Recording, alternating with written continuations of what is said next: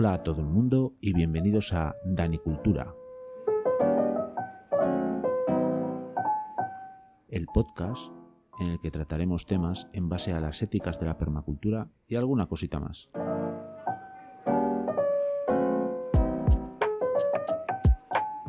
El proyecto nace en un canal de YouTube del mismo nombre, Danicultura. Te invito a que te suscribas. Espero que os encontréis muy a gusto y vamos allá.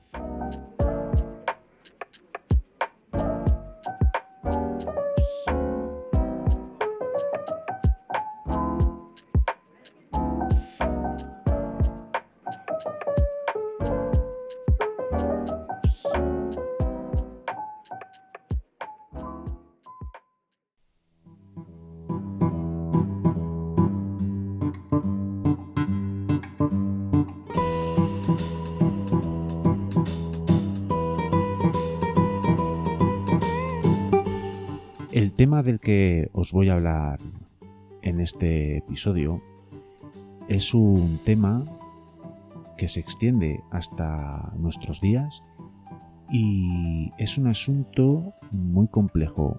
Entiendo que de escuchar y por supuesto os aseguro que de locutar y de investigar al respecto.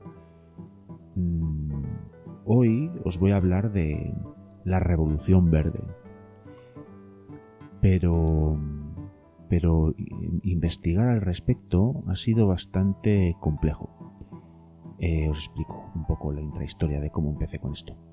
Bueno, yo quería, pues eso, como os he dicho en el podcast, eh, tratar temas mm, que no requieran tanto vídeo y sí de más explicación, y aquí me puedo explayar un poco más.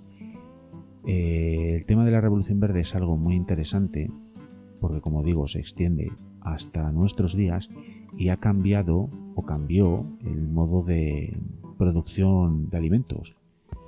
Y eso ha sido un, bueno, como veremos más adelante, pues un problema y como, bueno, como lo estamos viendo a día de hoy, eh, por muchos motivos. Pero, como os digo, el hecho de afrontar la investigación de todo esto, pues ha sido, ha sido complejo. Ha sido complejo porque de entrada de manera un poco inocente quizás, pues mm, pensaba que iba a afrontarlo pues en plan mm, que iba a haber alguien, un cerebro, con unas motivaciones y digamos alguien que desarrolló tal circunstancia, etcétera, y, y, a partir de ahí, pues bueno, unos datos y no fuera, pero bueno, pero ya estaría, ¿no? Sí, un poco resumido. Pero ha sido un tema que, claro, según vas tirando, vas tirando de un hilo, vas tirando de otro, vas tirando de otro, y ese hilo te conduce a otro sitio, y ese sitio te conduce a otro lugar, y ese lugar te conduce a otra persona, y esa persona te conduce a una situación geopolítica incluso mm, de gran amplitud. Ha sido un tema muy complejo y espero que espero que lo narre locute lo suficientemente claro como para que os hagáis una idea de, de por dónde han ido los tiros de esta revolución verde, porque es muy complejo. Así que, sin más dilación, vamos a empezar a adentrarnos en el complejo tema de la revolución verde.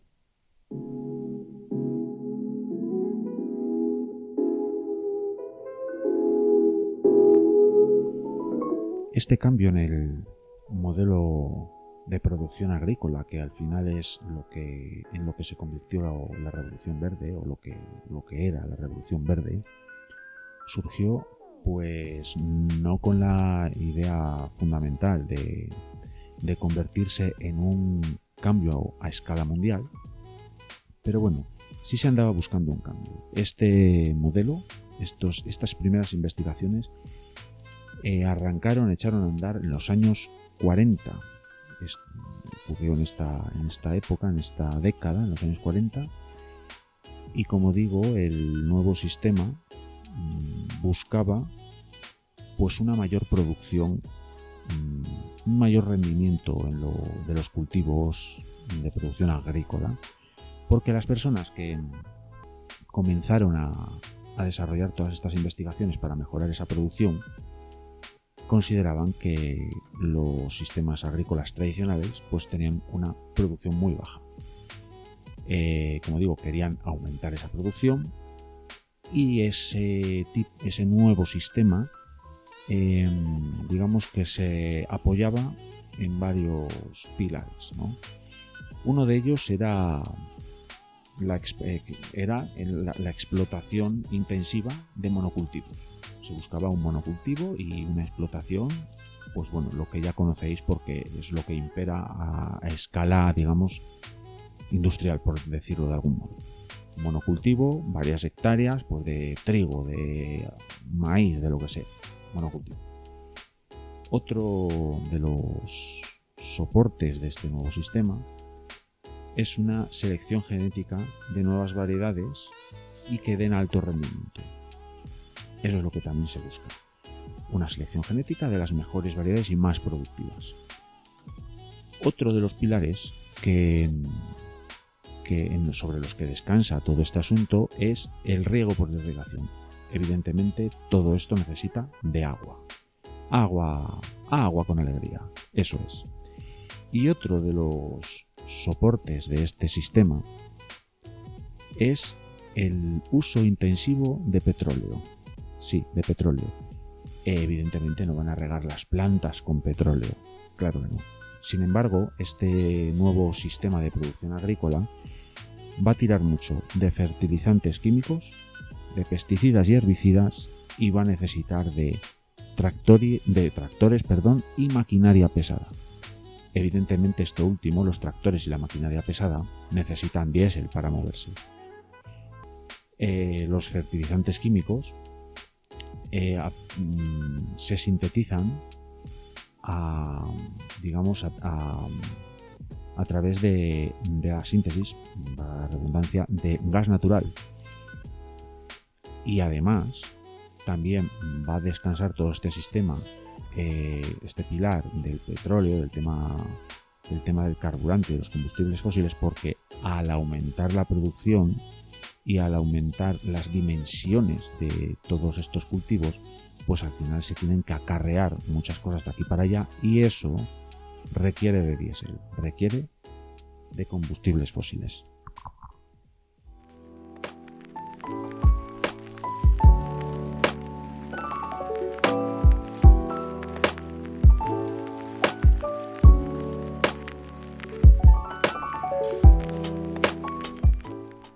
Bueno, vamos a ir empezando pues presentando diferentes actores en, toda esta función porque van a ser muchos y además mm, van a, ir ganando en complejidad.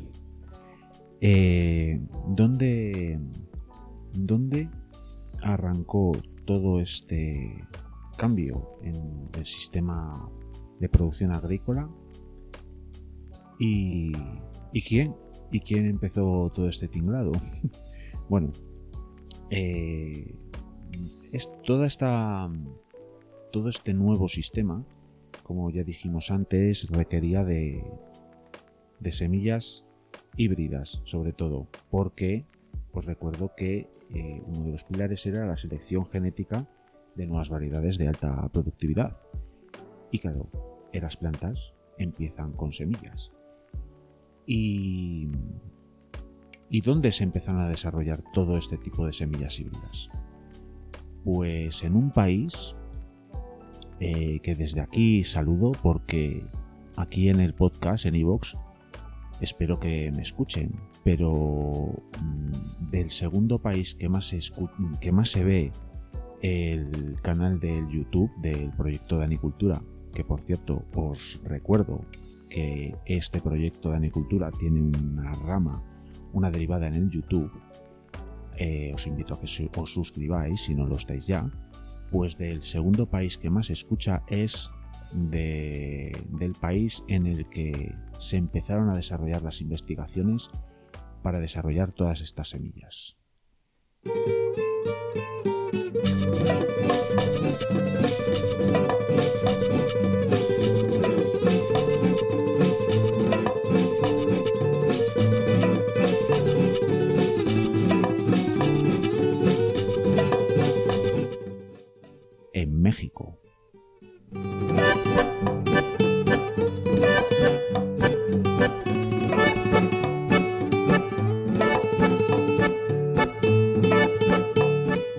Em, todo esto surgió en los años 40 y eh, México, mm, como podréis comprender, no era un país que fuese a, por su, digamos que por su iniciativa propia, no iba a desarrollar ese sistema para extenderlo a todos los rincones de la humanidad, la Revolución Verde. Se desarrolló en México, pero no exactamente por la iniciativa del gobierno mexicano.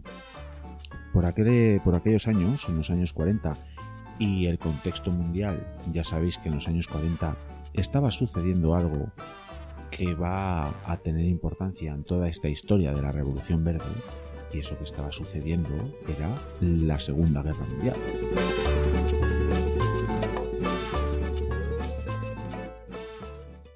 Pues México, por, aquel, por aquellos años, en aquella época, en aquella década de los años 40, vivía una crisis alimentaria y no contaba con suficiente producción de cereales, etc.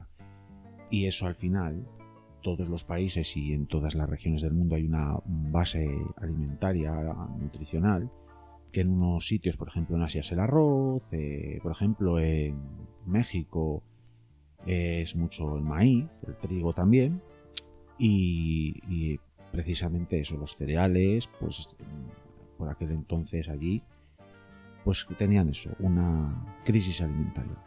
Entonces, el gobierno mexicano quería evitar pues una hambruna en su país.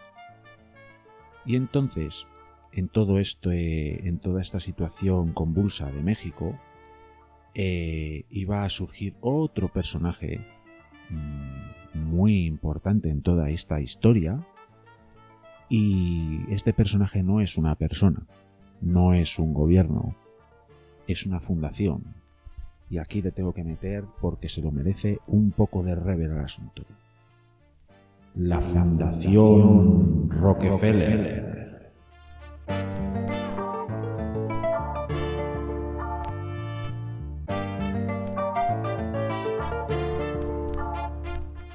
Sí, la Fundación Rockefeller. Eh, Rockefeller, eh, John Rockefeller concretamente, os sonará por el edificio Rockefeller de Nueva York probablemente eh, bueno, es un, apellido muy, muy sobresaliente, muy reconocido a nivel mundial y sobre todo lo que tenían era mucho dinero.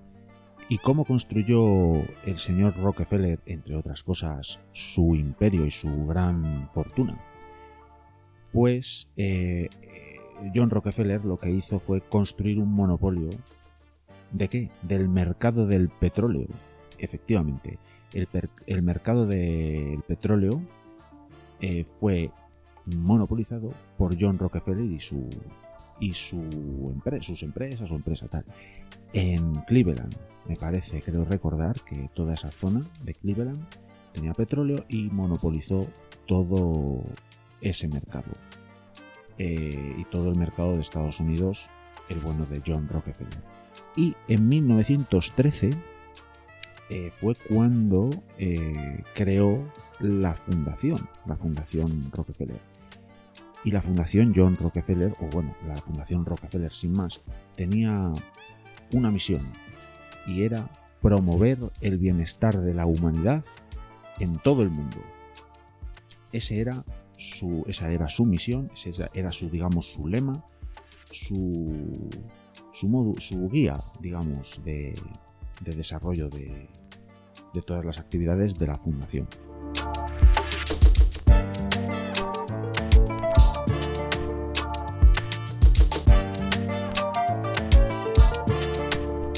Veis como poco a poco toda esta historia va eh, complejizándose cada vez más y más. Y con la introducción en la historia de la Fundación Rockefeller, más y más se va a complicar este asunto. Ya sin ir mucho más lejos en todo esto, pero podéis entender que si todo este nuevo sistema agrícola, uno de los pilares, en los que se sustenta es en el consumo y el uso de, de petróleo, de combustibles fósiles, y la Fundación Rockefeller, digamos que reposa, digamos, su nacimiento sobre el monopolio del mercado de petróleo, pues ya veis que hay ciertas conexiones que, bueno, pues dan a entender ciertas cosas y dan a, y digamos que nos ponen las orejas un poco tiesas. Pero las conexiones entre diferentes elementos no van a parar aquí con la Fundación Rockefeller, porque claro, eh, México, que como os dije en los años 40 tenían esa crisis alimentaria y esa, esa insuficiente producción de cereales para alimentar a la población de México, eh, empezaron a tener, bueno, empezaron, mm, tuvieron un convenio de colaboración el gobierno de México con la Fundación Rockefeller. Y podéis pensar, bueno, como la Fundación Rockefeller eh, tenía ese, ese lema tan grandilocuente y tan magnífico como, como, bueno, como os acabo de contar, esa misión, ese promover el bienestar de la humanidad en todo el mundo, diréis, bueno, pues entonces la Fundación Rockefeller vio que había un problema en México y dijeron, vamos a ayudar. Pues porque somos gente súper genial y vamos a ayudar al país, a nuestro vecino del sur, a México, maldita sea, ¿por qué no vamos a hacer eso? Bueno, pues porque mm, ya sabéis que, bueno, cómo funciona el mundo después de tantos años, ¿verdad? Y bueno, o podéis imaginaros que ahí hay más intereses, ¿verdad? Bueno, vamos a empezar porque, como os dije en la presentación del tema, esto es muy complejo. la verdad es que cuando vas tirando de, estos hilos, vas tirando de uno, de otro y tal, esto es complejísimo.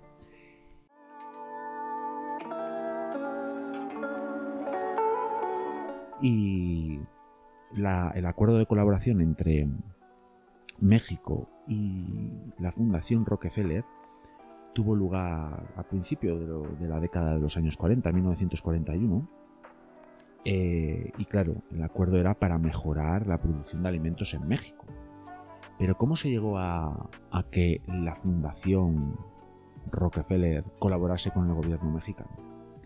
Bueno, pues ahí tuvo eh, algo que ver el embajador de Estados Unidos en, en México, y claro, eh, el embajador vio que, y esto es una interpretación que hago yo de toda esta historia, este pequeño detalle, no lo demás, lo demás no es una interpretación, lo demás es información que he ido buscando, después os daré sobre todo de dónde fui sacando temas, aunque bueno, eh, Wilson Picado es un historiador, un investigador y un profesor de la Universidad Nacional de Costa Rica, que ha hecho o hizo en su momento una tesis de la cual he sacado muchísima información.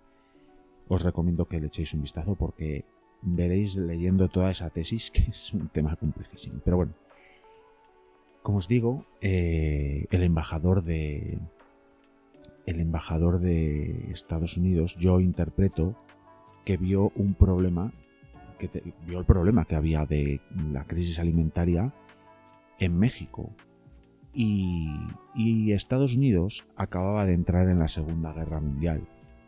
Ya sabéis, el ataque de Japón a Pearl Harbor, eh, bueno, pues ya como que, mm, digamos, aceleró la entrada de, de Estados Unidos en la, en la contienda mundial. Bueno, pues claro, Estados Unidos necesitaba de materias primas y una de las materias primas más importantes, eh, tanto, tanto a nivel no bélico como bélico, es alimentar, ¿no? Tanto a las tropas como a la población, como todo. Y necesitaban de, pues eso, de esas materias primas y necesitaban de un suministrador de materias primas. Y entonces ahí vieron la oportunidad eh, los Estados Unidos de América eh, de, digamos que, México se convirtiese en un proveedor fundamental para ellos de esas materias primas, porque en la zona Asia-Pacífico, Japón eh, se había desarrollado muchísimo. Y entonces el, embajador, que por aquel entonces era eh, Josephus, Josephus Daniels, eh, fue quien promovió el acuerdo de colaboración entre México y la Fundación Rockefeller, pero necesitaba de otro colaborador. ¿De quién? Y vamos a subir en la escala de, de funcionarios de Estados Unidos. El vicepresidente de los Estados Unidos, que por aquel entonces era Henry A. Wallace, eh, durante la presidencia de Roosevelt. ¿Y qué, qué peculiaridad tenía este vicepresidente de Estados Unidos? Pues la peculiaridad es que entre 1933 y 1940 fue también secretario de Agricultura, así que algo de producción de, de, alimentos y de sistemas agrícolas, algo sabía. Pero además, ¿sabéis qué cosa curiosa tenía este vicepresidente? Porque es una cosa realmente curiosa, ¿eh?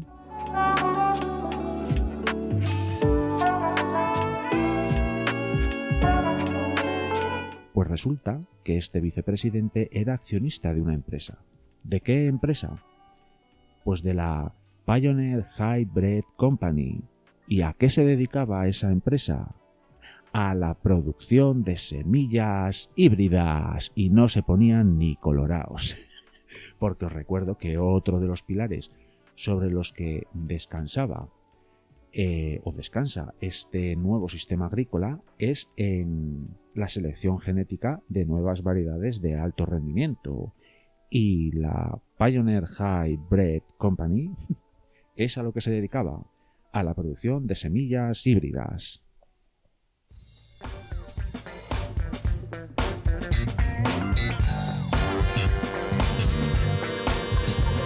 Bueno, como veis, la historia se va complejizando cada vez más y más.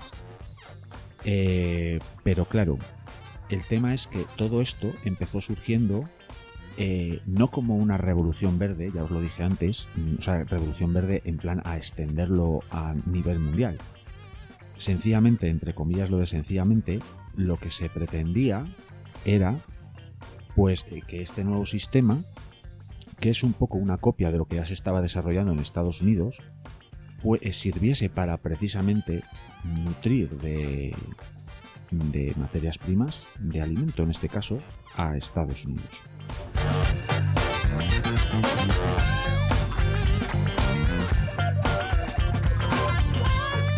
Eh, y para ello necesitaban esa colaboración con México porque querían que México fuera ese proveedor eh, los acuerdos a los que llegó la Fundación Rockefeller con el, con el gobierno de México no solo se no solo fueron de carácter agrícola, ¿no? Eh, también tenían pues otro tipo de acuerdos a nivel, en temas de salud, en temas educativos, mm, porque recordad que el lema de la Fundación Rockefeller, porque la Fundación Rockefeller Mm, son súper magníficos, pues es proponer, el, eh, promover el bienestar de la humanidad en todo el mundo. Esa es la visión. Eh, bueno, si investigáis un poco vosotros, no quería, en el tema de, en, el desarrollo de este tema yo tampoco quería meterme mucho en la Fundación Rockefeller en diferentes temas, en diferentes aspectos de la misma. Pero en otros momentos en otros momentos históricos, mm, pocos años atrás de, estos años 40, también construyeron un, instituto en el que se investigaba otro tipo de ingeniería genética, se investigaba una ingeniería genética de eugenesia.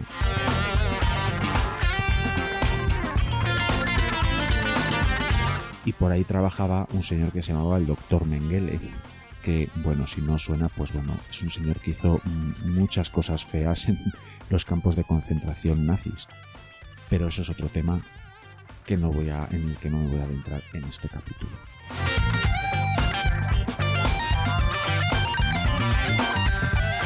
Pero bueno, para que veáis que la Fundación Rockefeller tiene ese, esa misión, ese, ese lema, pero bueno, tienen ciertas, ciertos lados oscuros. También tienen mm, otros lados que han desarrollado cosas muy buenas. Aquí no, todo esto no es o blanco o negro, aquí hay mucho gris, mucho gris por todos lados. Pero en lo que se refiere a nuestra historia, ya veis cómo se van complejizando un poquito las cosas. Pero bueno, lo que os digo, eh, la, colaboración que desarrollaron con México también tenía una vertiente educativa y de salud. Pero, maldita sea, resulta que esos planes educativos y en materia de salud fueron relegando, fueron, fueron quedando relegados en favor de la investigación agrícola. A ver si va a ser que lo que pretendían sobre todo era ese desarrollo agrícola y lo de la salud y la educación. Bueno, ya, pues ya lo veríamos, ya lo iríamos viendo. Pero así fue. Resulta que lo que más rápido se empezó a desarrollar fue el, el desarrollo y la investigación en temas agrícolas.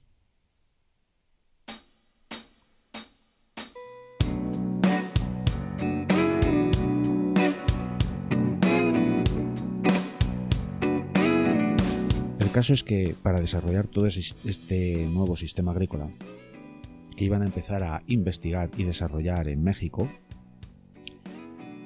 la Fundación Rockefeller empezó a dar ciertos pasos. El primero fue enviar un grupo de observadores para, ver el contexto en el que se desarrollaría toda la investigación. Y este grupo de expertos estaba formado por Erwin C. Stackman, que era un fitopatólogo de la Universidad de Minnesota, eh, otro de los expertos era Richard Bradfield, eh, agrónomo y experto en suelos de la Universidad de Cornell. Y también eh, otro de los expertos, de los observadores, era Paul C. Mangeldorf, o algo así, que era genetista de la Universidad de Texas. Ahora os voy a lanzar varios, estos son los primeros nombres que os voy a lanzar en toda, este, en toda esta parte de, la narración, porque aquí mm, hay mucha gente y es a lo que me refiero con que cuando empecé a, adentrarme en toda esta historia, pues prácticamente, pues eso, me, iba a imaginar, me, imaginaba así de, una, de entrada, pues que iba a haber, pues eso, una persona, dos, tres, bueno. Pero realmente es todo tan complejo que, claro, el grupo de trabajo y de estudio también es amplio y complejo. Espero que os quede medianamente, meridianamente claro todo este culebrón, esta telenovela que os voy a contar ahora mismo. Pero bueno, quedaos con esas tres personas, Stackman, Bradfield y Mangeldorf. Eh, eran todos profesores universitarios, expertos en diferentes temas, y presentaron un informe eh, con sus conclusiones a la fundación, y esta le ofreció dirigir las investigaciones al primero de todos, a Elvin C. Stackman.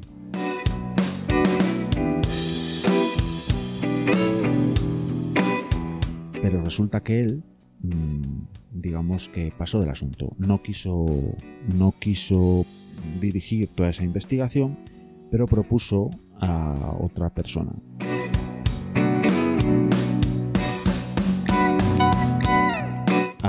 J. George Harrard, que era director del Departamento de Fitopatología de la Universidad de Washington Pullman.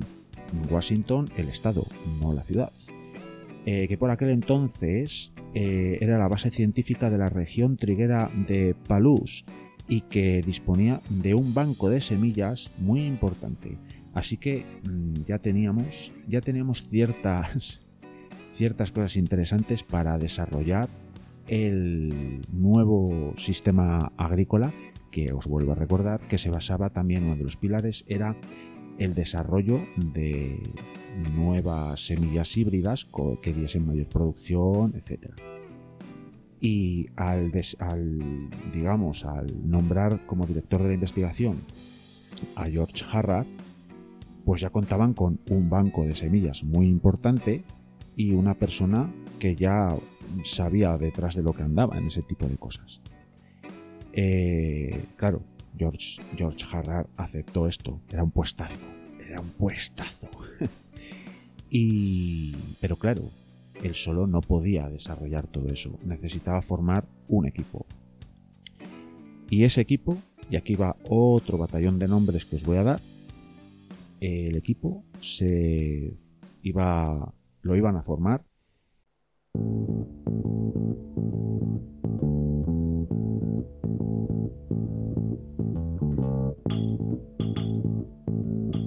Eh, Edwin Wellhausen, que era doctor de la Universidad de Iowa, eh, que tenía amplia experiencia en cultivos de maíz en Idaho. Otro, otro miembro, del cual hablaremos más adelante, era Norman E. Borlaug, que era un fitopatólogo. Otro miembro era William E. Colwell, agrónomo experto en suelos. Otro miembro era John J. McElvey, que era entomólogo. Otra persona del equipo era Lewis A. Roberts, experto en genética del maíz. Y por fin, una mujer. Aquella época era complicada para el tema de las mujeres. Una mujer, Dorothy Parker, que era especialista en botánica.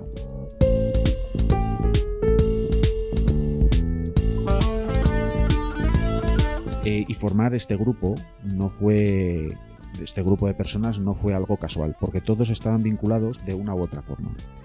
Eh, pues provenían de zonas rurales de Estados Unidos, habían cursado estudios en, universidades muy prestigiosas en, materia de, campo y de ciencias agrarias, tenían experiencia en trabajos en, estaciones eh, agrarias de experimentación, e incluso algunos habían sido profesores de los otros y cosas así.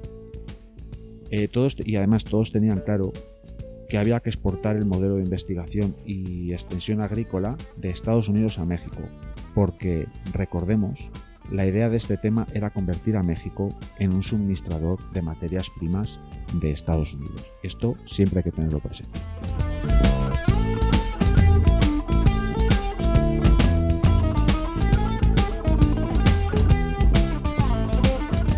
por ampliar y levantar un poco el vuelo para volveros a, mostrar este equipo. Digamos que estaba el director, que era George Harra, y después tenía seis, mm, digamos, colaboradores, pero mm, digamos que personas que se dedicaban a diferentes áreas, ¿no? De acuerdo.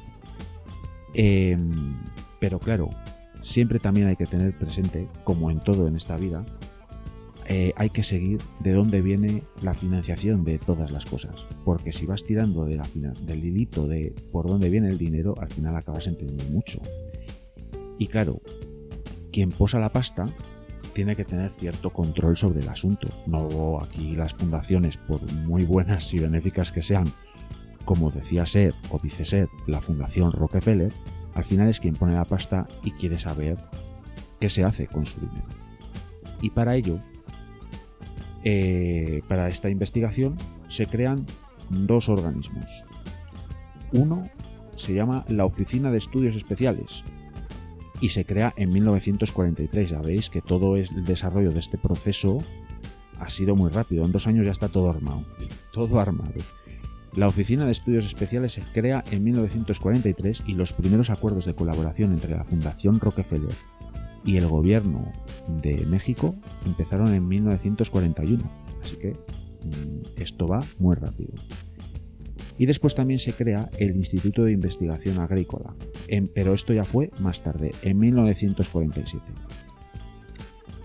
Eh, en la práctica, lo primero, la Oficina de Estudios Especiales, en la práctica era quien tenía el control de todo este asunto, de toda esta investigación, al menos hasta mediados de los años 50, momento en el cual eh, quien empieza a tener más, más peso en, toda esta, en todas estas investigaciones es el Instituto de Investigaciones Agrícolas, que surge, ya os dije, en 1947. Pero es verdad que a partir de los años 50, cuando empieza a tomar más protagonismo el instituto, eh, quien se está replegando de, este tema precisamente es la Fundación Rockefeller, porque digamos que por los años 50, a final de los años 50, el pescado está ya más que vendido. Y además se iban a marchar a otro lugar del cual luego hablaremos, porque, insisto, este tema se va, se va cada vez complicando y complejizando más. Pero de momento vamos pasito a pasito. Por el momento tenemos estos dos organismos que dirigen un poco toda esta investigación. La Oficina de Estudios Especiales y el Instituto de Investigaciones Agrícolas. Y eh, digamos que quien dirige el cotarro inicialmente es la oficina.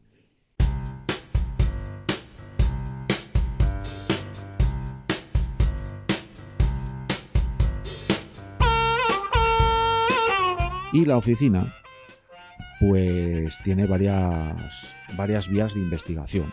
Tiene varias vías de investigación, pero el programa estrella de todas estas vías de investigación es el que estudiaba el estudio del trigo. ¿Y quién dirigía ese estudio del trigo? Pues el fitopatólogo del grupo.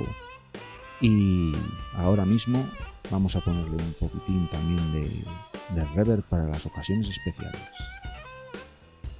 Damas y caballeros, les presento al señor y premio Nobel Norman E. Borlaug, el considerado padre de la Revolución Verde.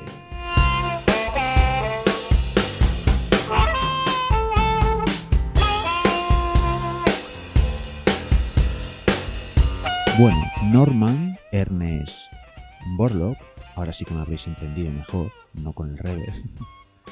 hay que hacer un hay que hacer un inciso para hablar de esta persona.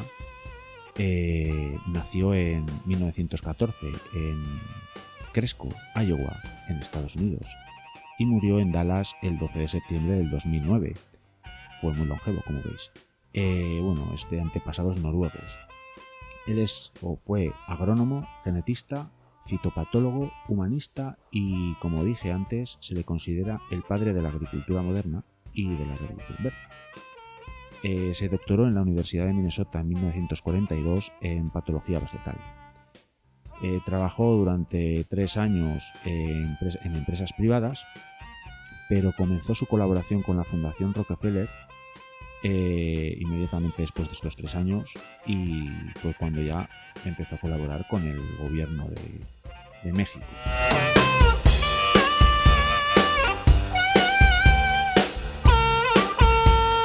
Como os dije antes, él era el responsable de, de, eh, de la investigación estrella de, del programa, de este programa para desarrollar este nuevo sistema agrícola y él era el director del programa que estudiaba el tema del trigo.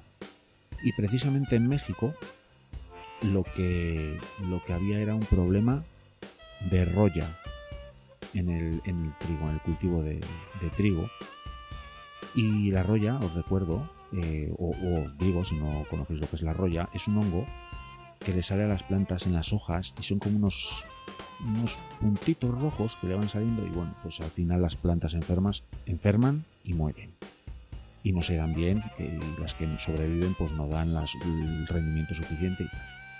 Entonces, lo primero que, que desarrolló eh, el bueno de Norman Ernest Borlaug fue pues eso, mm, acabar con ese problema de rollo. Pero sobre todo eh, su mayor su mayor hallazgo podríamos decir fue eh, desarrollar eh, unas variedades enanas de trigo que tenían un alto rendimiento era muy se adaptaban muy bien a todas las circunstancias y eran resistentes a las enfermedades. Eran muy de muy alta calidad para la industria y eh, esto lo consiguió desarrollar en 1956 y las, las, consiguió y consiguieron empezarse a sembrar en 1962. Las investigaciones en todo esto van lentas, pero a mí me parece que desde que empezaron con todo este tipo de investigaciones, que fue a primeros de los años 40, a principios de los años 40, mejor dicho, pues en 10 años ya tenían desarrollado mmm, muchas variedades muy productivas, muy resistentes y ya tenían un sistema desarrollado para exportar al mundo. Pero eso lo vamos a tratar un poquito después. El tema es que mm, tiene todo esto, como os he dicho, no es ni blanco ni negro. Eh, la figura de, de Borlock, pues al final como padre de la de la Revolución Verde que se considera, pues tiene muchos detractores, pero sí es cierto que el hecho de desarrollar un sistema agrícola con tantos rendimientos hizo que mucho alimento eh, se crease, se produjese mucho alimento, lo que redundó en, en, que se iba a alimentar a mucha gente. Por lo tanto, se considera que gracias a los estudios de Borlaug pues se salvaron muchos millones de vidas. Y por este hecho, en 1970, a nuestro protagonista, Norman E. Borlaug, le concedieron el Premio Nobel de la Paz. Por ese tema, por sus estudios que desarrollaron, produjeron mucha comida y salvaron muchos millones de vidas.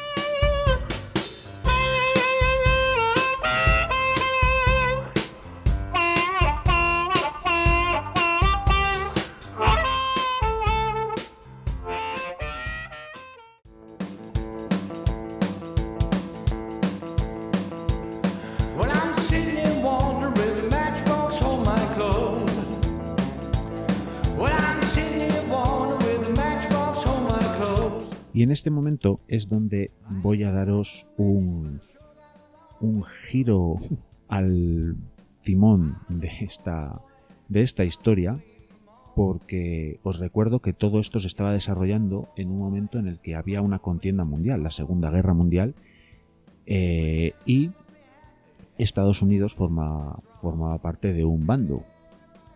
Eh, bueno, podéis ir a, ver, a escuchar muchos podcasts acerca de la Segunda Guerra Mundial. Quizás sea el tema más popular en todas las plataformas de podcast. Y, veis lo que ocurrió. Digamos que el bloque de los aliados fue el que mm, ganó la contienda. Y dentro del bloque de los aliados, porque que nunca se nos olvide que Estados Unidos formaba parte de un bloque de los aliados junto con la Unión Soviética, y ahí estaban desarrollándose dos sistemas económicos y sociales diferentes. Uno era el comunismo por parte de la Unión Soviética y otro era el capitalismo por parte de Estados Unidos. Y esos bloques ya incluso en, los estertores de la Segunda Guerra Mundial ya estaban empezando a entrar en conflicto. Pero cuando terminó la Segunda Guerra Mundial, eh, bueno, pues entramos en otro periodo histórico que es la Guerra Fría. Era la Guerra Fría, no voy a ponerme aquí a explicar lo que era la Guerra Fría, pero eran como mm, los dos bloques, ambos bloques, el bloque capitalista dirigido o, digamos, sí, capitaneado por Estados Unidos y el bloque comunista, eh, digamos, protagonizado por eh, la Unión Soviética, pues tenían ciertos enfrentamientos indirectos eh, que no llegaban a enfrentarse Estados Unidos contra la Unión Soviética y viceversa, pero eh, estaba claro que era un enfrentamiento entre ambos bloques. Eso era la Guerra Fría. ¿Y eh, por qué os comento esto? Porque después de la Segunda Guerra Mundial hubo un presidente en Estados Unidos, Truman, el presidente Truman, y el presidente Truman eh, tenía una doctrina, la llamada doctrina Truman.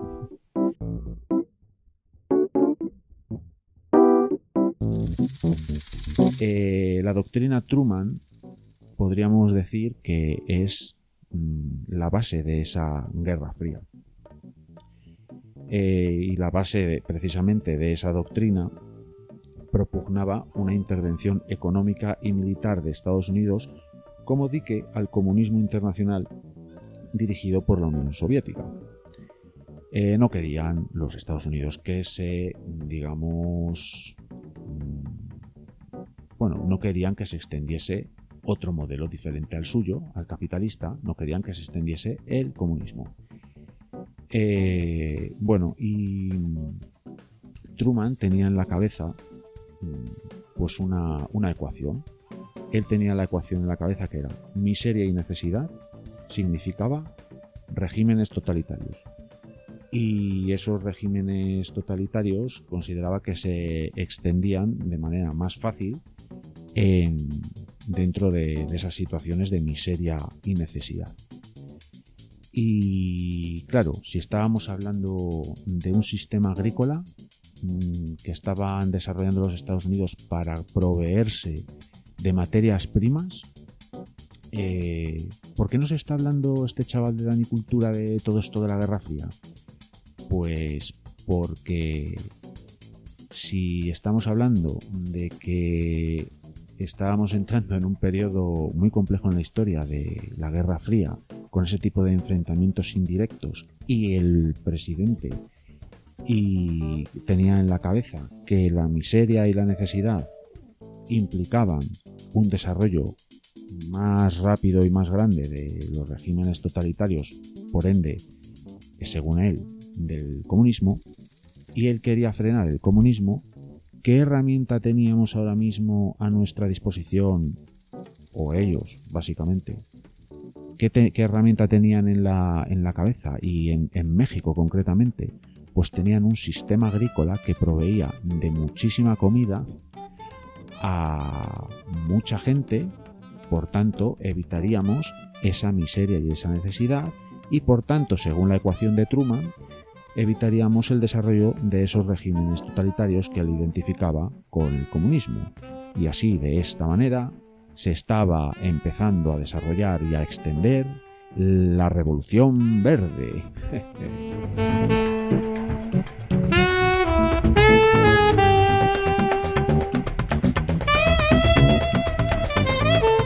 Puede que a estas alturas del relato que os estoy que os estoy contando penséis, pero si Dani nos iba a hablar de permacultura en todo este tema del podcast y en sus vídeos y tal, ¿qué relación tiene todo esto con la permacultura? Bueno, si me pongo a pensarlo, saco mucho, muchas cosas permaculturales de todo esto, pero hay, una, hay un principio permacultural que se fija en los patrones. Eh, entendiendo los patrones de conducta o de comportamiento de algo, pues puedes predecir cómo funciona un sistema o no. Y eh, aquí vamos a ver, si, ya nos si no se han visto ya a lo largo de la historia, pues ciertos patrones que nos dan a entender un funcionamiento muy particular de Estados Unidos y bueno, y de todo este nuevo mm, implantación de nuevo sistema de producción agraria. Eh, ya teníamos, ya tenemos varios temas sobre la mesa de este asunto, que es que se había desarrollado eh, una, se habían desarrollado una, una, serie de investigaciones para el desarrollo de este nuevo sistema agrícola en México y en México se introdujo se introdujeron digamos todas estas personas eh, a través de una fundación mm, que colaboró con el gobierno de México, etc. Bien.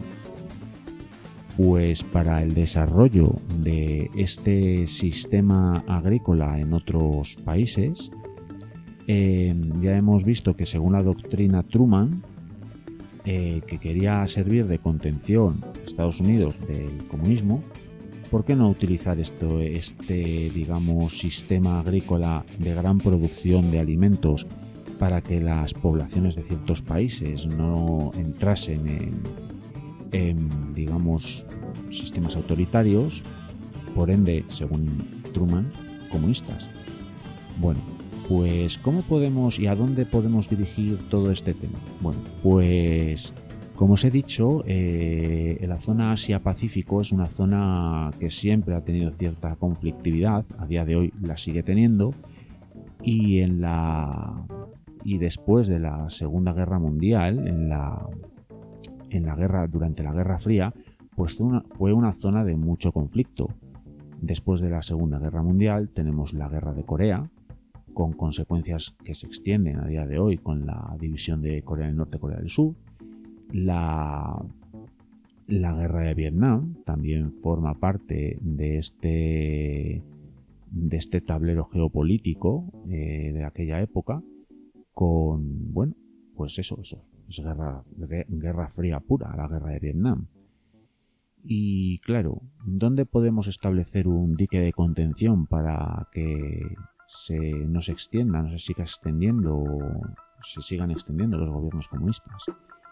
y ahí fijamos la atención en un país que más que un país es un subcontinente, el subcontinente indio, la India.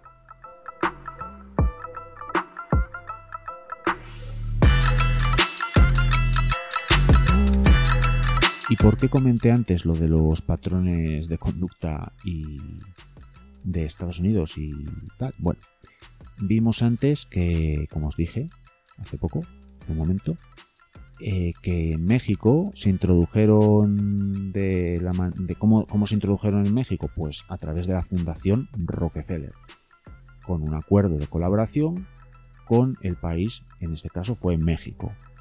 Y ahora tenemos la India, y entonces, ¿qué patrón podemos utilizar? Pues la introducción, pues hacer un acuerdo de colaboración entre una fundación y el gobierno de la India. Y aquí entra otra fundación. Vamos a poner el rever de las grandes ocasiones. La Fundación Ford.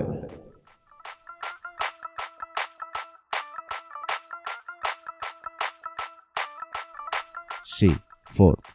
La Fundación Ford, de John Ford es la mayor fundación del planeta. Y la fundación Ford, por supuesto, que se introdujo en la India. ¿Y de qué manera?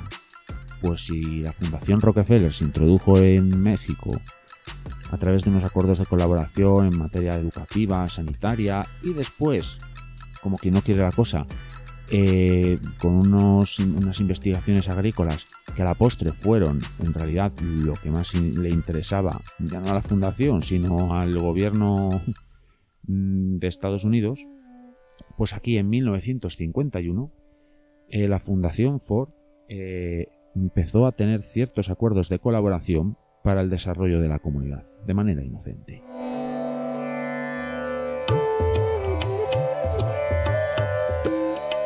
Sin embargo, em, en 1956, solo cinco años después, eh, la Fundación había formalizado un acuerdo que garantizaba su cooperación para el desarrollo del Indian Agriculture Research Institute, es decir, el Instituto de Desarrollo Agrícola de la India, y así eh, también desarrollaron mm, o digamos que fomentaban la promoción del cultivo de, de qué?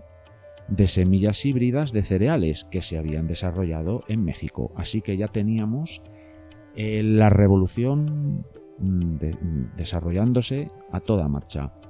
Porque si habíamos antes inicialmente todo esto era para suministrar materia prima, o más, sí, materias primas a Estados Unidos, eh, digamos, mm, eh, desarrollando todo este asunto en su país vecino del sur, pues ahora ya estamos extendiendo esto a Asia, a la India, con todos los millones de habitantes que tiene este subcontinente.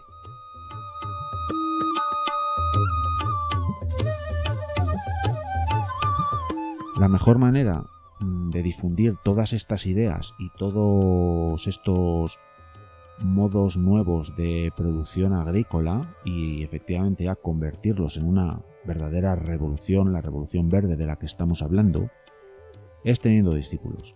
Y estos discípulos en este campo agrario se consiguen en las universidades. Y es así como en 1960 eh, se estableció la primera universidad agrícola de, de la India en Pant Nagar, me parece que se pronuncia.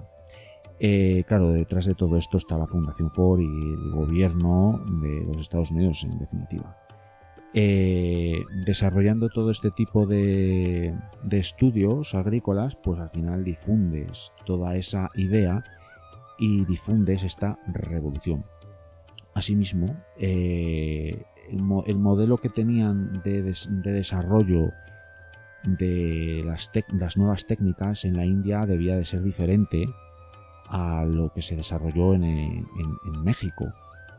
No olvidemos que India es un país inmenso, con diferentes, con muy diferentes climas, con muy diferentes tipos de sociedad, es muy variopinto. Y entonces lo que desarrollaron fue como diferentes núcleos de, para desarrollar el nuevo sistema, distritos de desarrollo agrícola intensivos, como se llamaron, en diferentes lugares. Y así de esta manera mm, se empezó a desarrollar mm, de manera más eficiente el nuevo sistema agrícola en el subcontinente indio.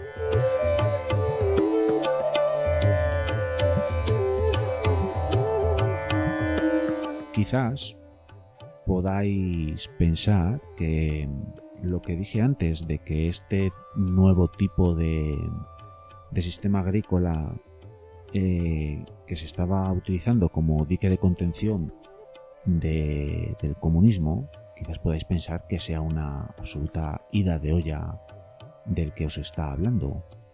Eh, sin embargo, precisamente eh, la primera vez que se utilizó el término revolución verde, de ahí el nombre, eh, la primera vez que se utilizó el término, digamos que se utilizó precisamente para confirmar esto que os cuento, que se estaba utilizando este tipo de nuevo sistema agrícola como dique de contención.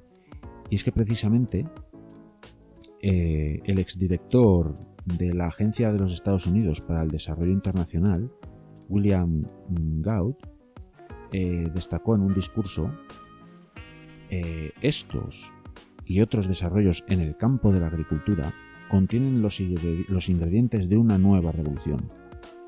No es una violenta revolución roja como la de los soviéticos, ni es una revolución blanca como la del Shah de Irán. Yo la llamo la revolución verde. Estas son las palabras de este hombre y está claro que está, mm, digamos, mostrando un, tipo de revolución diferente a las otras, por tanto, está poniéndola en contraposición a esas otras. Por tanto, es un dique de contención de esas otras revoluciones. Eh, esa es la primera vez que se utilizó el término revolución verde.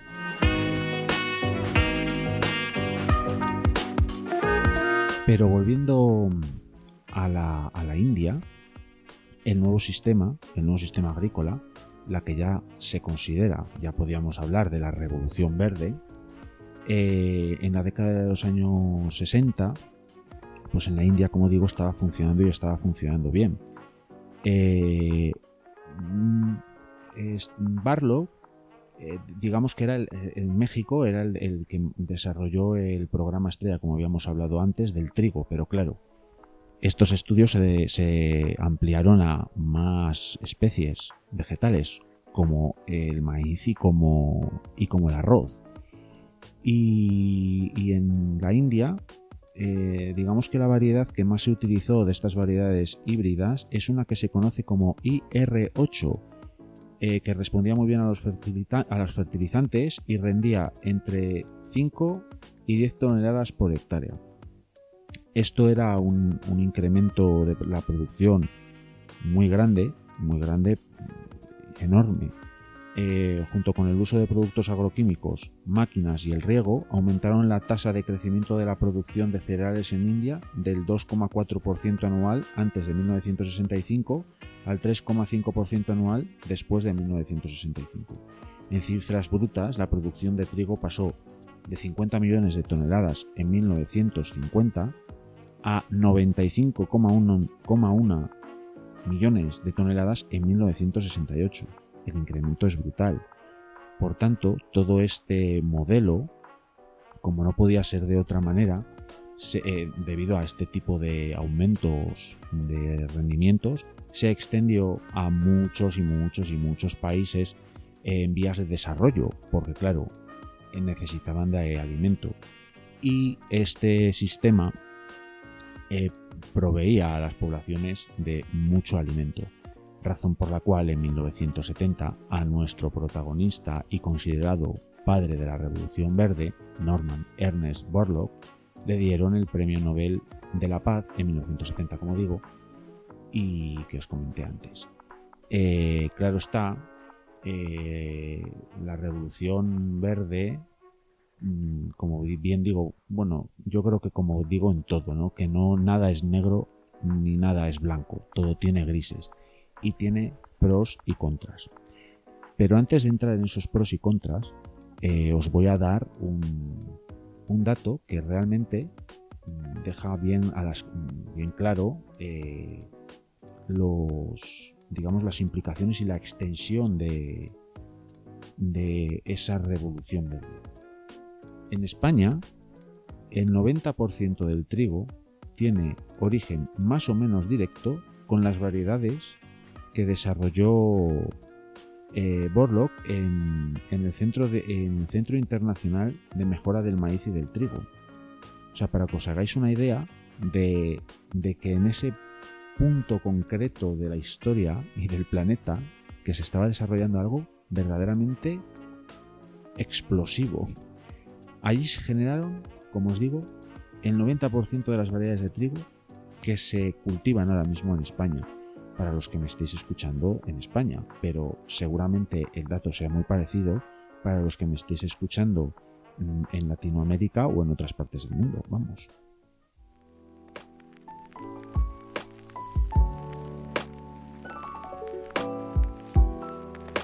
Bueno, hasta ahora en toda esta historia ya habéis visto que mm, las derivadas, las implicaciones, las idas y venidas incluso geopolíticas y, los hilos que, vas cogiendo y tirando de ellos te llevan de un sitio a otro, etcétera, me parece una historia muy compleja y que cuánto llevo de, de audio cerca de una hora mm, bueno pues esto es una pequeña aproximación para que os hagáis una idea de, cómo, de, las dimensiones de lo que es la, revolución verde.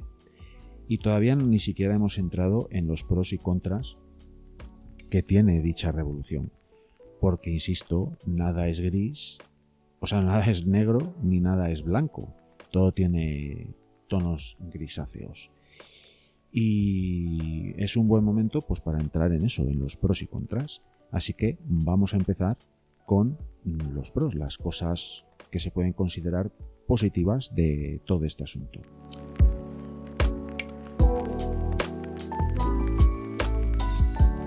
Por ejemplo, hizo más eficiente la producción de alimentos, lo que aumentó la producción. Y claro, eso mm, está bien, analizándolo simplemente Analizando esto, eso es algo positivo. Eh, por otro lado, disminuyó la dependencia de las importaciones y permitió a los países ser autosuficientes.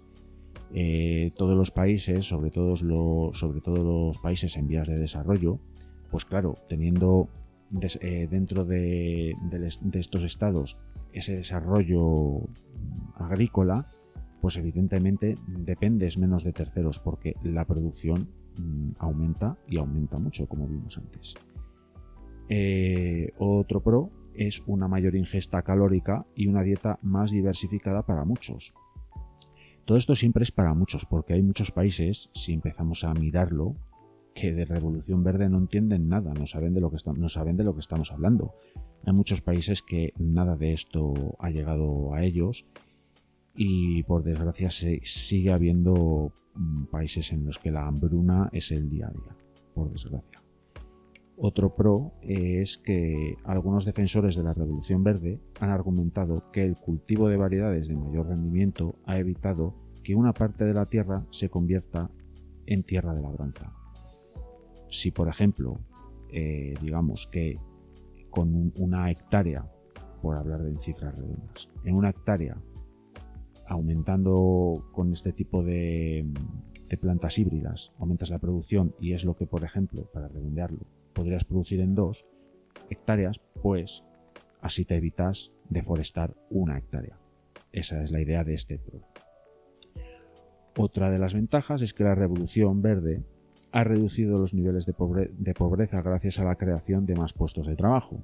Al final eh, la Revolución Verde mm, ha, como industrializado la agricultura y al final pues mm, empiezas a tirar otra vez de hilos y si necesitas más maquinaria pues necesitas construir más tractores y necesitas más puestos de trabajo y necesitas más fertilizantes, más plantas de fertilizantes, más trabajo, más trabajo, más crecimiento y ahí no voy a seguir entrando porque yo soy un poco una persona decrecentista aunque eso es otro tema que nos puede dar para charlas más profundas.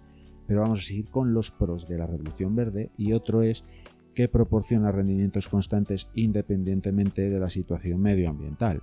Esto, mm, bueno, vamos a ponerlo un poco en cuarentena, porque al final todos vivimos en la naturaleza y la naturaleza ha sido muy maltratada. Y la naturaleza está empezando a coger otro, digamos, otro, otro patrón. Y el patrón climático está cambiando. El cambio climático ya está viniendo, ya, está, ya lo tenemos aquí, y hay muchos cambios que van a afectar a, todo, a toda la agricultura, sea, sea ella desarrollada mediante este sistema, nuevo sistema de la Revolución Verde o el tradicional. Vamos a vernos afectados.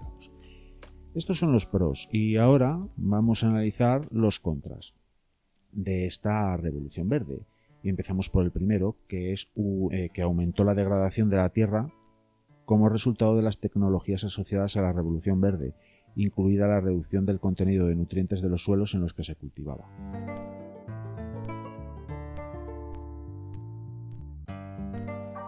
Eh, esto ya yo lo he explicado varias veces en, en el canal del YouTube, que por cierto, hago aquí inciso. ¿No sabías que tenía un canal del YouTube? Pues vete al YouTube que tengo un canal. Y me pones cara y verás otros temas interesantes. Si has llegado hasta, hasta aquí de este podcast, seguro que te interesan. Como lo digo, lo he explicado en alguna ocasión, y las plantas al final tienen una relación simbiótica con el medio en el que están, con el suelo. Eh, ellas generan una autofertilización, eh, ya que a través de las raíces segregan una serie de carbohidratos, azúcares, de los que se nutren muchos microorganismos del suelo. Sin embargo, si mm, debido a que mm, esas plantas son alimentadas a base de, de fertilizantes de síntesis química, fertilizantes artificiales, por decirlo de algún modo, estas plantas ya no tienen esa relación simbiótica con el entorno, con su entorno. Por tanto, no segregan esa cantidad de azúcares, por tanto, los microorganismos que dependen de esos carbohidratos que sueltan las plantas por las raíces, pues mueren de hambre. Y entonces los suelos se empobrecen. Esto es un poco el resumen. Eh, y siguiendo con estos contras, eh, como como sabemos que esta revolución se basa mucho en el petróleo, ¿qué ocurre? Pues que hay un aumento de las emisiones de carbono debido a la agricultura industrializada que contribuye al calentamiento global y al cambio climático. No hay más que hablar, esto está claro, es así. Otro, otro contra que tiene esta revolución verde es el aumento de las disparidades socioeconómicas, ya que sus tecnologías favorecen a los productores agrícolas a gran escala en detrimento de los pequeños propietarios que no pueden permitírselas. Eh, eso es así también porque debido a que la mm, Revolución Verde se basa en monocultivos muy extensivos, al final el minifundio eh, se pierde. ¿Y qué ocurre con eso? Que al final son grandes latifundios que, al final pertenecen a muy pocas personas y ni siquiera son personas que son fondos de inversión, etcétera. Al final, mm, digamos que las personas pierden esa, ¿cómo podríamos decirlo? Bueno, esa, propiedad de, la tierra. Eh, otro de los contras que tiene esta revolución verde es el desplazamiento rural, ya que los pequeños productores no pueden permitir, no pueden competir con las explotaciones agrícolas más grandes y por tanto han emigrado a las zonas urbanas en busca de oportunidades de subsistencia. Lo que viene siendo aquí en España la España vaciada. Al final la gente fue el, éxodo rural y se fueron a las ciudades porque la vida en el campo no es la vida mejor. Eh, otro contra es la producción, la, uy, sí, la producción, estoy yo bueno, la reducción de la biodiversidad agrícola. Por ejemplo, en la India había tradicionalmente, y atended a este dato que esto es increíble, en la India había tradicionalmente más de 30.000 variedades de arroz. Actualmente solo hay 10. No 10.000, 10. Pasamos de 30.000 a 10. 10 únicas variedades de arroz en la India, que sí, que serán muy productivas, muy resistentes, pero al final eh, hemos perdido pero mirad la cantidad de variedades que hemos perdido. Es que esto es un drama. esto es un drama a todo ojo. Otro, otra consecuencia negativa de la revolución verde es el uso de agroquímicos, claro, que ha aumentado la contaminación de las vías fluviales, ha envenenado a los trabajadores y ha matado a la flora y la fauna beneficiosa, efectivamente. Cuando tú usas eh, pues pesticidas, matas el pulgón, pero matas la mariquita, la crisopa, eh, todo. Lo matas todo. Al final, em, yo siempre digo que hay que favorecer la vida antes que la muerte. Y este, esta revolución verde, en este sentido, da de comer a las personas, sí, pero al final tiene otras consecuencias para el ecosistema. Y podemos decir, o podéis decirme, ya, pero tú, por ejemplo, ahora que estoy mirándote el canal del YouTube, pero claro, tú tienes un huerto pequeño, es que a gran escala esto no lo puedes, este, este tipo de prácticas tuyas no las podemos llevar a cabo. Bueno, pues entonces en este momento, en este punto, os recomiendo otro canal del YouTube, que es el de mi amigo Jairo, Entomopatía con Jairo. Jairo trabaja eh, en, un, en un invernadero de Almería, grande como un castillo el invernadero.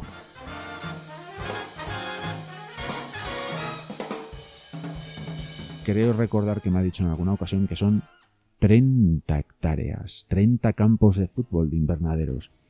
Él lleva todo ese tema y lo mm, desarrolla, por ejemplo, el tema del control de las plagas a través del de, control biológico de las mismas, por ejemplo y él utiliza bonos verdes y él utiliza el cierra ciclos gracias a, a unas a un poco de algunas cabezas de ganado que tiene y etcétera. Hay otras maneras de desarrollar la agricultura a gran nivel. Entiendo que, por ejemplo, mi sistema, que es un pequeño huerto familiar, no tiene nada que ver con este, este otro tipo de volúmenes. Pero otra manera de hacer las cosas es posible y si vais al canal de Jairo, que por supuesto os recomiendo que os suscribáis. Eh, y por ejemplo, también podéis escuchar otro podcast, pero me parece que ni Vox nos escucha, Los Bosqueteros. Buscadlo. Los Bosqueteros ya hablan de muchos temas y otro compañero de los Bosqueteros tiene un gran olivar y tiene otro tipo de prácticas que nada tienen que ver con el uso de venenos, por ejemplo. Hay varios casos y varios ejemplos que se ven que eh, hay otra manera de hacer las cosas, aunque es cierto que la Revolución Verde se desarrolló en unos años en los que este tipo de cosas no se tenían en cuenta. Ni siquiera, por ejemplo, el, uso del petróleo. El uso del petróleo ahora se mira muy mucho porque el petróleo, amigos, amigas, mm, no es que se está acabando, pero cada vez es más complicado de extraer. Y si, por ejemplo, antes por aquel entonces, por ejemplo en los años 40, 50 y 60, con un barril de petróleo podría sacar más de 50 barriles de más de 50 barriles, no sé el dato ahora mismo exacto, pero más de 50 y más de 60 seguramente barriles. A día de hoy con un barril, con la energía que te da ese barril, me parece que ya casi no se llega ni a 10 barriles. Eso significa que cada vez mmm, cuesta más extraer el petróleo. Por tanto, tenemos un problema con eso. Y finalizando ya el tema de los de los contras de este de esta revolución verde, si uno de los pilares es el uso del riego, del riego masivo para desarrollar todo este tipo de plantas, pues claro, podemos entender que hay un problema ahí también con el tema del agua. Y claro, el riego ha aumentado el consumo de agua, lo que a su vez ha, reducido la capa freática de muchas zonas. Es decir, estamos comiéndonos todo o bebiéndonos todo el agua, gastándola en este tipo de agricultura industrializada. Y un ejemplo claro es lo que ocurre en la zona de en España de Huelva con el tema de los frutos rojos. Mm, y ahí está cómo se está secando Doñana. El Parque Natural de Doñana por la sobreextracción de agua de los acuíferos para el riego de este tipo de explotaciones, que al final no deja de ser no exactamente la revolución verde de, producir trigo y maíz y arroz y todo este tipo de cosas, pero sí es una sobreexplotación de, mm, una sobreexplotación agrícola y está generando muchos problemas medioambientales por la sobreextracción de agua.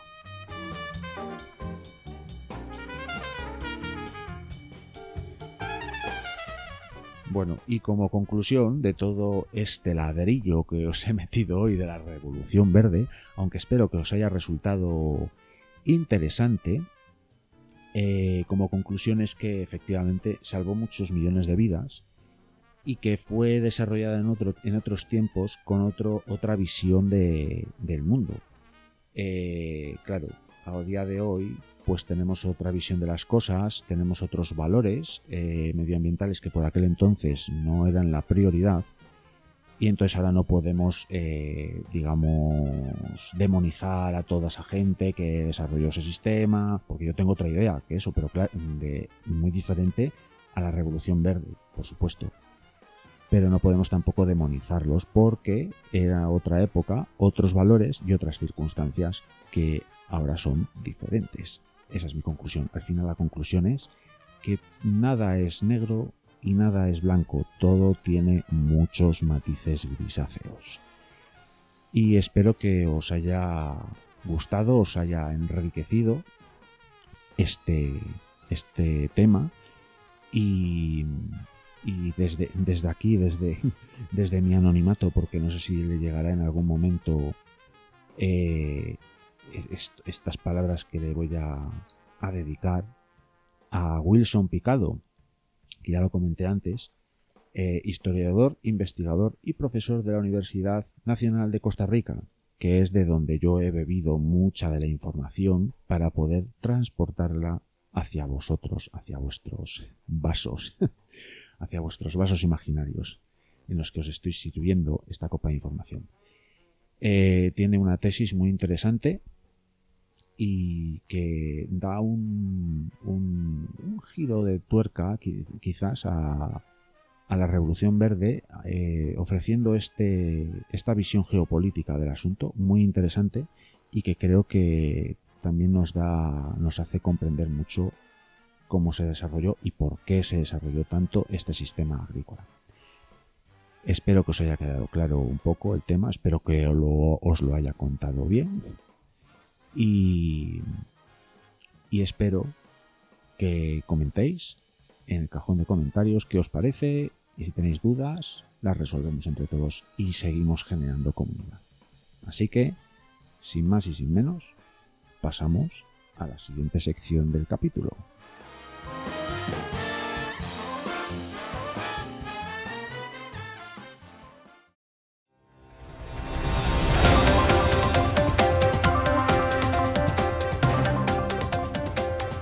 Bueno, después de lo que os he contado del tema de la Revolución Verde, espero que os haya gustado. Ahora en esta otra sección que podríamos denominar como otras cosas, em, voy a hablar de algo un poco relacionado con todo lo anterior y que se basa en una noticia que ha salido, bueno, ha salido bastante en los medios, salió a finales de octubre, primeros de noviembre más o menos, y que habla de la cantidad de kilómetros que, bueno, que hacen los alimentos hasta que llegan a nuestros platos y bueno, va más allá ya que solo el hecho de los kilómetros que son increíblemente elevados ese número, vamos. Eh, va más allá, pero bueno, os voy a poner una pieza de una noticia de la cadena SER de el 31 de octubre para que, bueno, nos pongamos un poco en contexto. Es decir, no es tanto lo que consumimos, sino el proceso que siguen esos productos hasta que llegan a las estanterías de los supermercados. La ganadería industrial, la agricultura industrializada de regadío con un alto consumo de agua, de fertilizantes y otros productos químicos de síntesis tiene mayor impacto sobre el clima que las producciones locales, ecológicas, de temporada. El transporte de estos productos supone el 10% de la huella de carbono de los alimentos en España.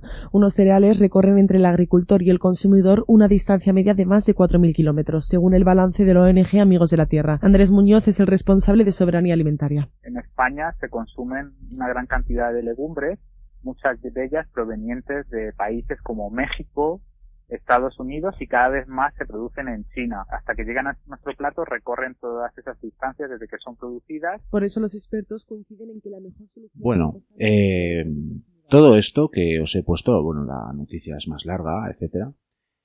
Eh, a mí, bajo mi, vamos, bajo mi punto de vista, es una verdadera, ¿cómo definirlo? Una verdadera ida de olla.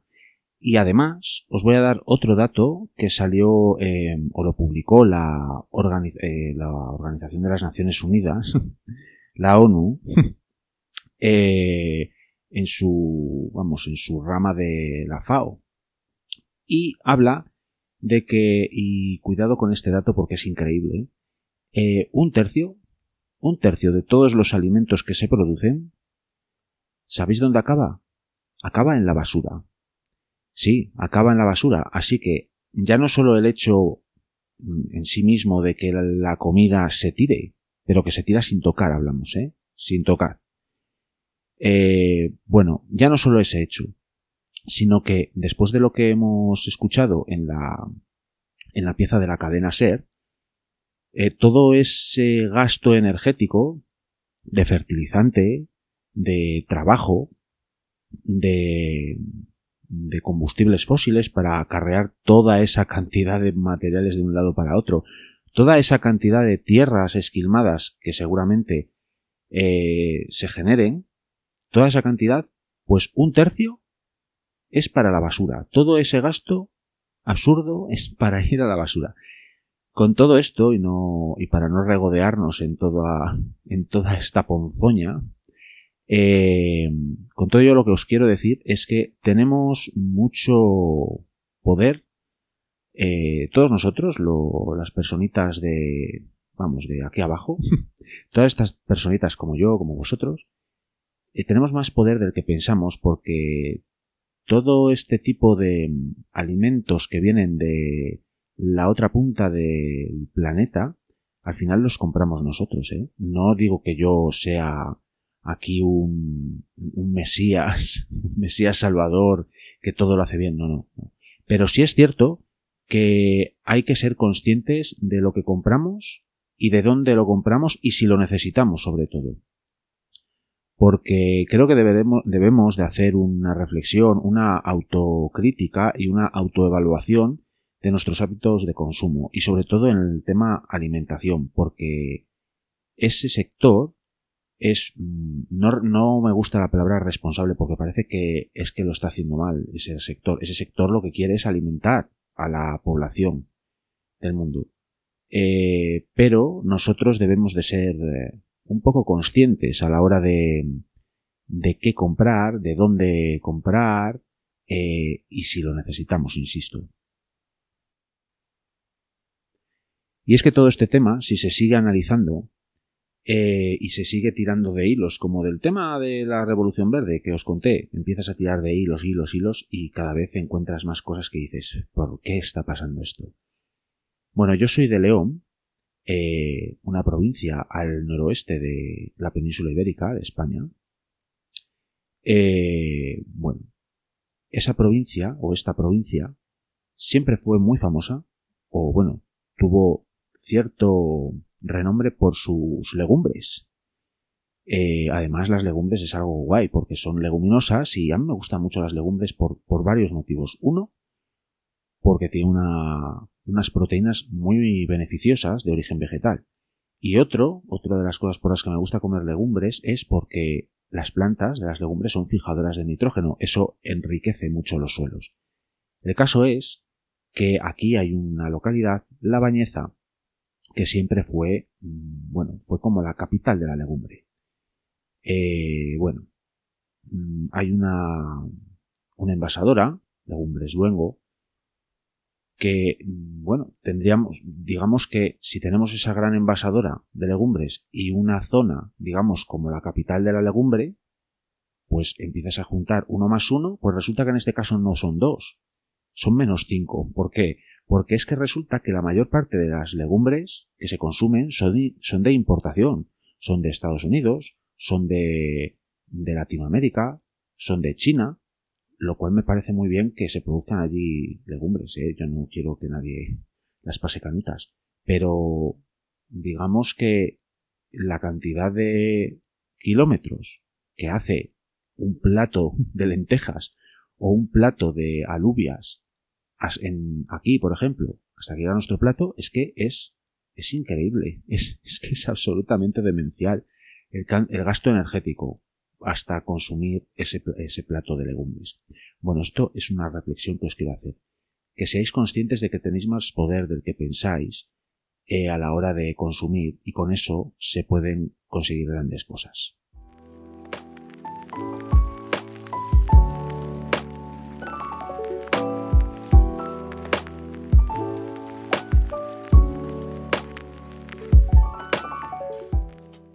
La parte final del capítulo de hoy, un capítulo, bueno, bastante extenso de grabación, llevo ya una hora y veintitantos minutos. Bueno, está bien, voy cogiendo soltura en esto del podcast. Espero que os guste, por cierto, me lo vais poniendo en los comentarios.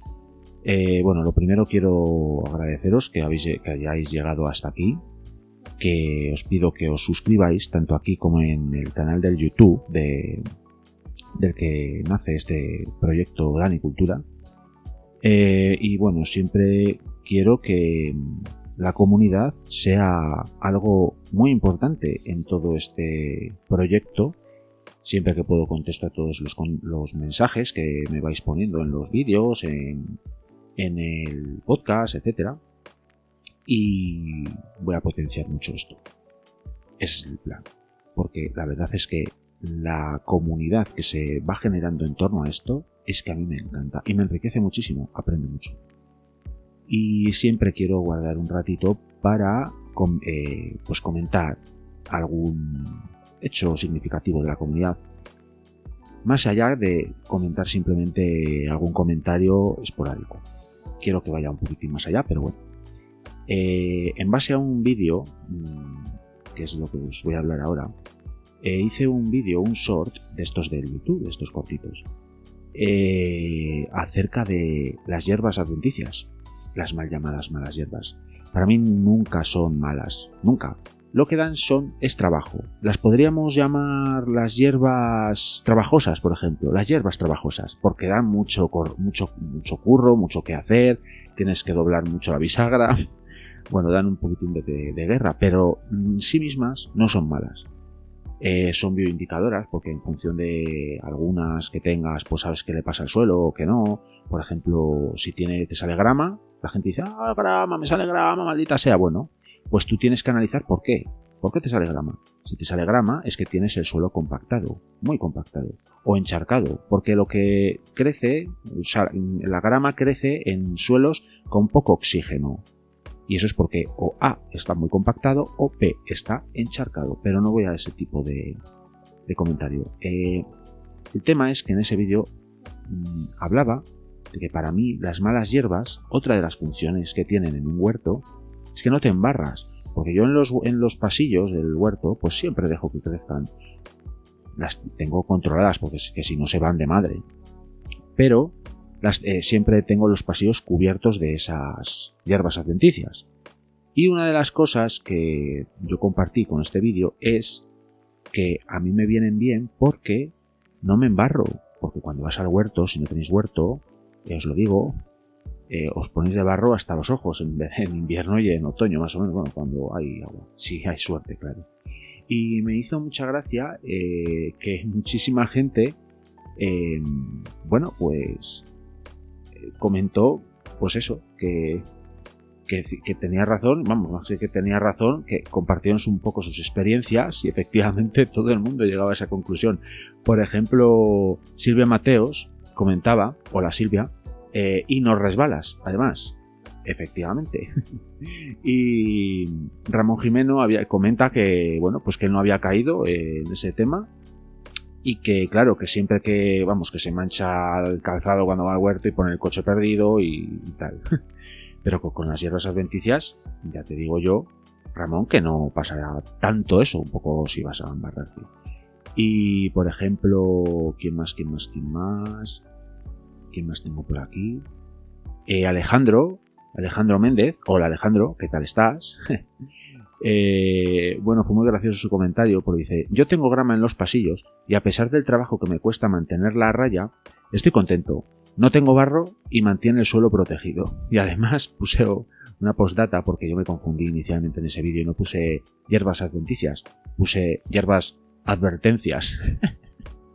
y, claro, él pensaba que iba a ser en plan alguna planta carnívora que me iba a atacar algo.